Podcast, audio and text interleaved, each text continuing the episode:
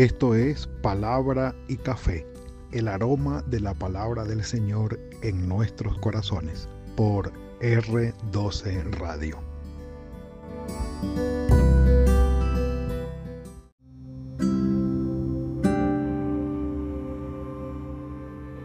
Señor, ya no tengo que pagar por mi pecado. Tú lo hiciste por mí en la cruz. Capítulo 7 y 8 de Génesis. Aunque suene algo extraño y algo un poco eh, no acorde, estoy hablando por la frase que se refiere directamente al sacrificio de nuestro Señor Jesucristo en la cruz del Calvario. Redención para nosotros, pago por nuestros pecados, liberación, justificación.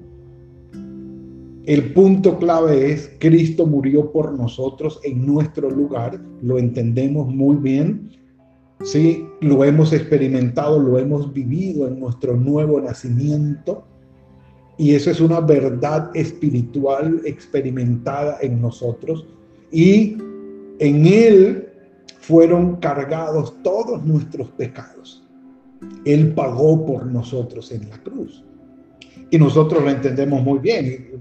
dice, bueno, ¿y qué tiene que ver con Génesis capítulo 7 y 8, el diluvio? Muy sencillo, mi hermano. Versículo 4 del capítulo 7. Y pasados aún siete días yo haré llover sobre la tierra cuarenta días y cuarenta noches y borraré de la faz de la tierra a todo ser viviente que hice. Porque la tierra se corrompió delante de Dios y estaba llena de violencia y vio Dios que la tierra estaba corrompida porque toda carne había corrompido su camino sobre la tierra. Entonces le dijo Dios a Noé, he decidido el fin de todo ser, porque la tierra está llena de violencia a causa de ellos, y yo los destruiré con la tierra. Si tenemos que decir algo,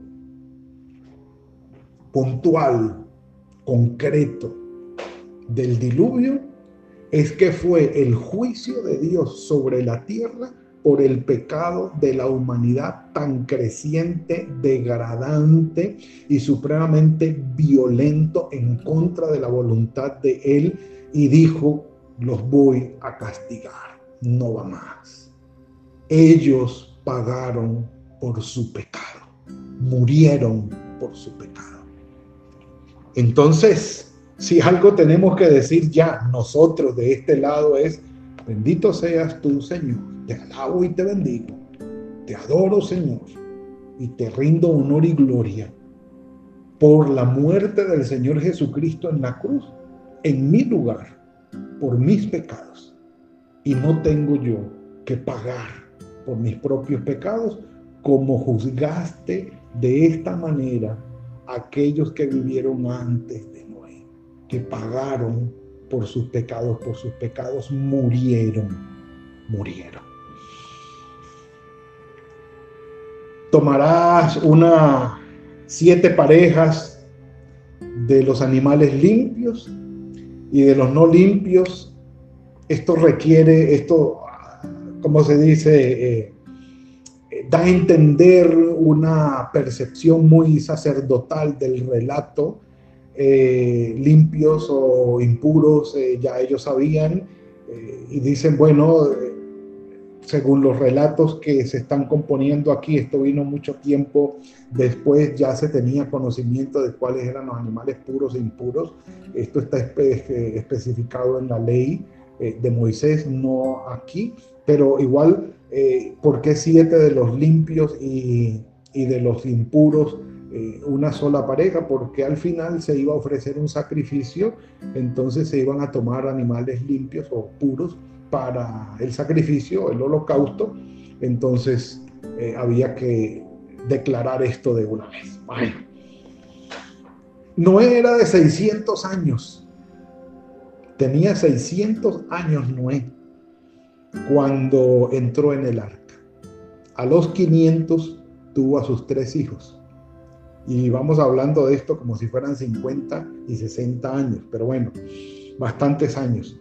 Entró Noé en el arca y dice, al séptimo día, versículo 10, las aguas del diluvio vinieron sobre la tierra en aquel día del año 600 de la vida de Noé, en el mes segundo, a los 17 días del mes, fueron rotas todas las fuentes del gran abismo y abiertas las cataratas de los cielos y hubo lluvia sobre la tierra 40 días y 40 noches. Y los científicos, geólogos sobre todo, que evalúan este, todo este relato como interpretando lo que la palabra del Señor dice y el acople que tiene que ver con la parte científica, dicen que sí, había agua debajo de las capas de la tierra, de las capas tectónicas con mucha presión, bajo mucha presión. La tierra misma estaba cubierta por unas nubes llenas de agua que impedían la, entrada de los rayos ultravioleta del sol, había el efecto invernadero. Entonces, las aguas que estaban debajo de las capas se reventaron esas fuentes y salieron. Y dicen que se elevaron unos... Eh, unas columnas de agua a más de 30 kilómetros de altura. Aquello provocó también eh, la precipitación de las aguas que cubrían la tierra y lluvia o agua surgió de abajo hacia arriba y agua cayó de arriba hacia abajo, valga la redundancia. Son explicaciones en algún momento, ustedes pudieran, si pudieran ver eh, un, documental en la, en la plataforma YouTube sobre Hubo un diluvio universal. Eh, ese documental pueden eh, buscarlo allí y ver cómo explican este versículo 11 y 12 de cómo fueron rotas las fuentes del abismo y eso fue lo que provocó el movimiento de las placas tectónicas, la formación de los grandes abismos eh, submarinos y de las grandes montañas y, picos en la tierra. Entonces, movimientos tectónicos, movimientos telúricos, aquello fue todo un cataclismo. Algo así como en algún momento lo hicieran ver en la película 2012. Eh, los que son amantes del cine pueden recordarlo. Pero aparte de esto, hay un relato babilónico de la de el diluvio que se llama la epopeya de Gilgamesh, donde Upnapistín es Noé, Ela es Dios y bueno, ustedes pueden leer esto si ustedes quieren recibir la comparación del relato bíblico con el relato babilónico del diluvio y lo quieren hacer por, lo, puedo compartir con ustedes por WhatsApp.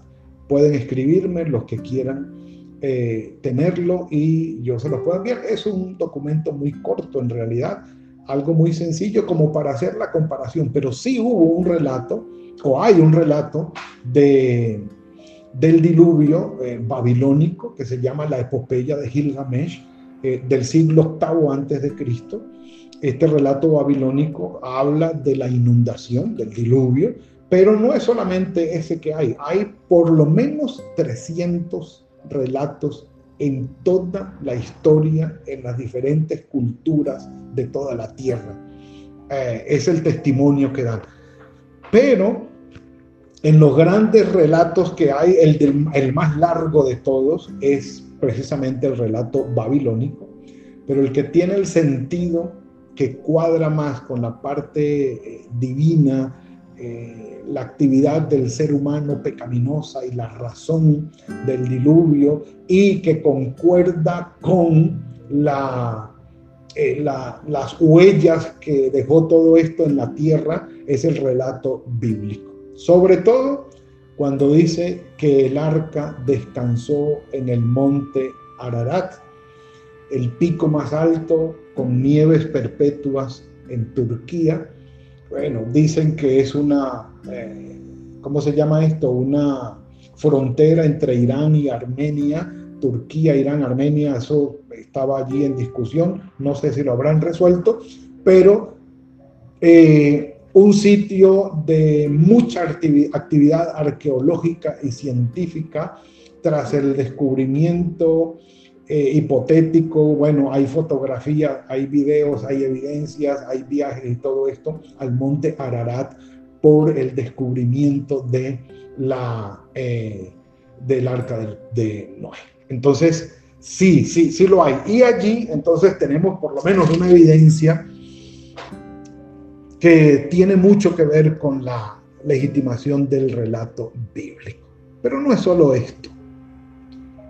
Entra Noé al arca con sus tres hijos, sus tres nueras, la esposa de él, todos los animales como el Señor se lo había dicho, y el Señor, versículo 16, cerró la puerta. Cerró la puerta. Todo lo que tenía aliento de espíritu, de vida en sus narices, todo lo que había en la tierra murió. Versículo 22. Subieron las aguas más de 60 metros por encima del pico más alto. Por encima del pico más alto. Todo fue destruido todo ser que vivía sobre la tierra, desde el hombre hasta la bestia, los reptiles, versículo 23 del capítulo 7, y las aves del cielo fueron borrados de la tierra. Solamente quedó Noé y los que con él estaban en el arca, y permanecieron las aguas 150 días sobre la tierra. Un café por eso.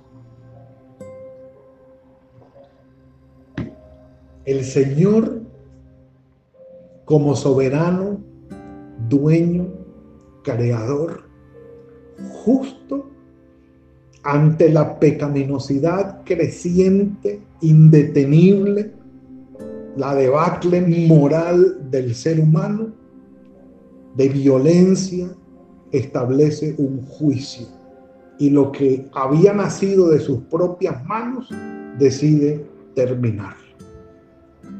Como aquel dicho que dice borrón y cuenta nueva. Venga, borremos y empecemos otra vez. Empecemos otra vez. Se acordó Dios de Noé y de todos los animales y todas las bestias que estaban con él en el arca. E hizo pasar un viento sobre la tierra para que disminuyeran las aguas. Y el hecho de que se acordó no significa que se había olvidado significa que le presta atención particular. La expresión sugiere, y aquí estoy leyendo, la expresión sugiere la idea de solicitud y cuidados muy especiales, es decir, se concentró Dios en Noé, su familia, los animales y el arca. Y dijo, listo, vamos a concluir esto que iniciamos. Y se concentró en Noé, su campeón. Se cerraron las fuentes del abismo, versículo 2 del capítulo 8, y las cataratas de los cielos y la lluvia de los cielos cesó, fue detenida. Las aguas decrecían gradualmente sobre la tierra y se retiraron las aguas al cabo de 150 días. Reposó el arca en el mes séptimo a los 17 días del mes sobre el monte Ararat. Este es el punto clave que da pie para la verificación del relato.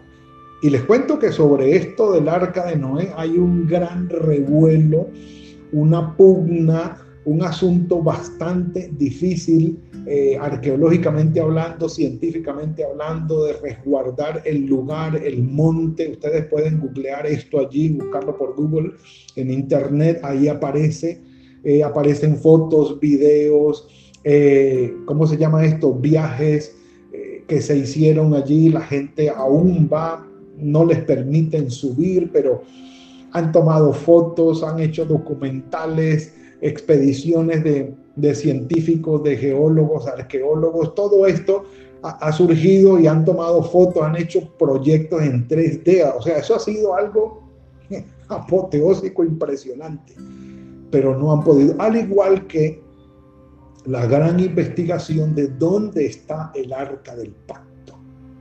Esa es otra arca eh, que ha generado también dificultad, pero reposó el arca allí, las aguas desaparecieron, él envió el cuervo, envió luego la paloma una, dos, tres veces. Y ya cuando la paloma no regresó, dijo, listo, él se asomó y vio que ya había tierra seca. Dice, esperó aún otros siete días y volvió a enviar la paloma ya la tercera vez. La paloma volvió a él a la hora de la tarde trayendo una eh, hoja de olivo en el pico y supo Noé que las aguas se habían retirado. Esperó aún siete días, envió la paloma y no volvió más. Sucedió que en el año 601 de Noé, en el mes primero, el primer día del mes, las aguas se secaron sobre la tierra y quitó Noé la cubierta del arca y miró y vio que la faz de la tierra estaba seca. Y precisamente el nombre, el nombre nos hará descansar o descanso. Significa el nombre de Noé. Nos hará descansar, nos dará descanso o descanso. Bajaron, las aguas, quitó la cubierta del arca, miró que la faz de la tierra estaba seca. En el mes segundo, a los 27 días, versículo 14 del capítulo 8 del mes, se secó la tierra. Entonces le dijo Dios a Noé, sal del arca.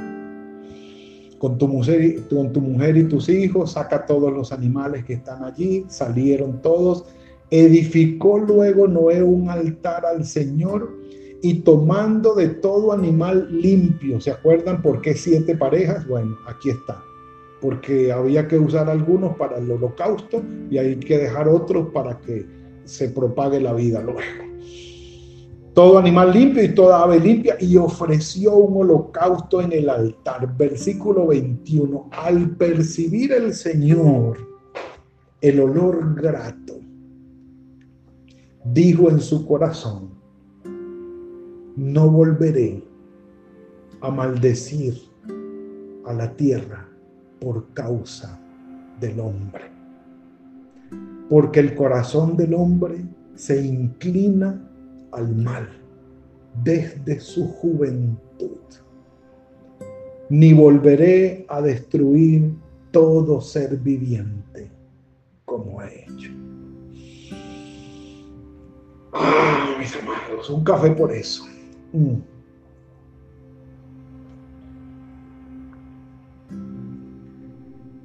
Miren que la condición del ser humano no cambia. El Señor dice, qué bueno, el Señor no dice qué bueno que ahora, que después de esto, ahora sí, el corazón del hombre ha cambiado. Dice, no. No, no lo volvería a maldecir. El corazón del hombre se inclina. No es se inclinaba, se inclinó, tiempo. No, no, se inclina hacia el mal desde su juventud. Desde su juventud no volveré a destruir todo ser viviente como he hecho. Y viene esta promesa extraordinaria.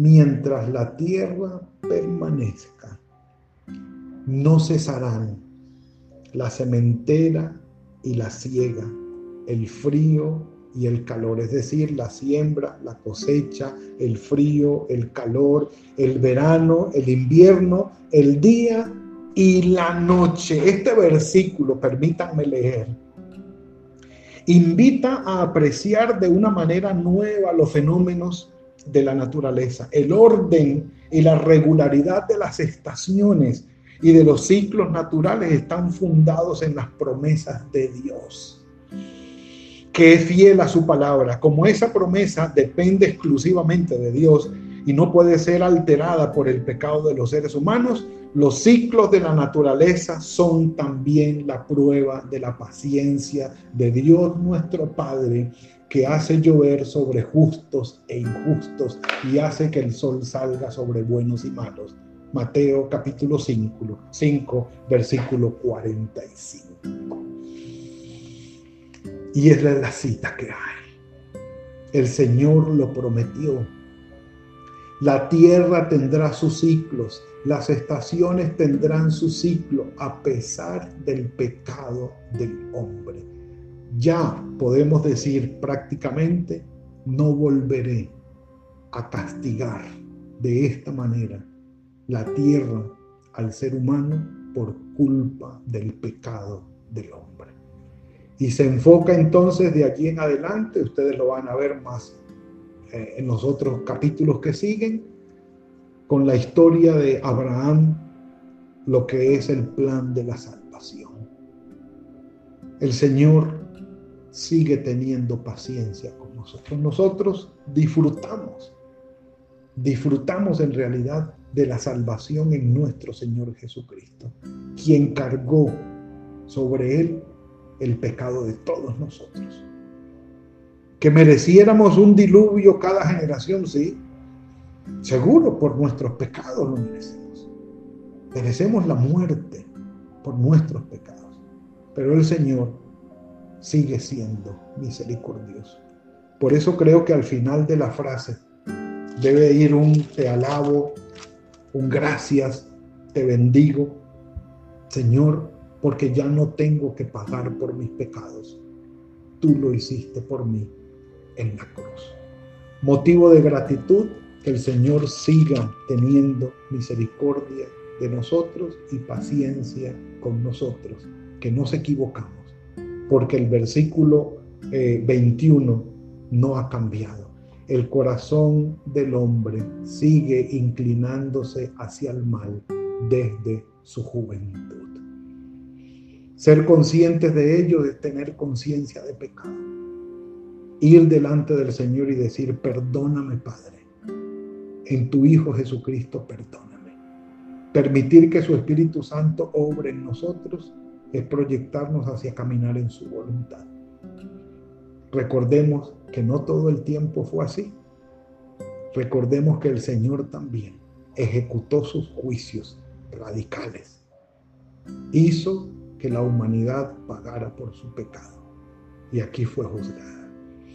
Démosle la gloria al Señor, que hoy Él tiene misericordia de nosotros. Padre, gracias por lo que nos has enseñado hoy, por el alimento espiritual que hemos recibido. No somos perfectos, Señor, pero gracias por tu misericordia, por tu paciencia para con nosotros y por tu amor expresado en tu Hijo Jesucristo, al traernos allí justicia, amor, salvación para con nosotros. Gracias, Padre. Muchísimas gracias. En tus manos estamos, Padre. Guíanos en el poder de tu Espíritu Santo. Gracias por el nuevo día que nos concedes y tu misericordia nos cubra. En el nombre de tu Hijo Jesucristo. Amén y amén.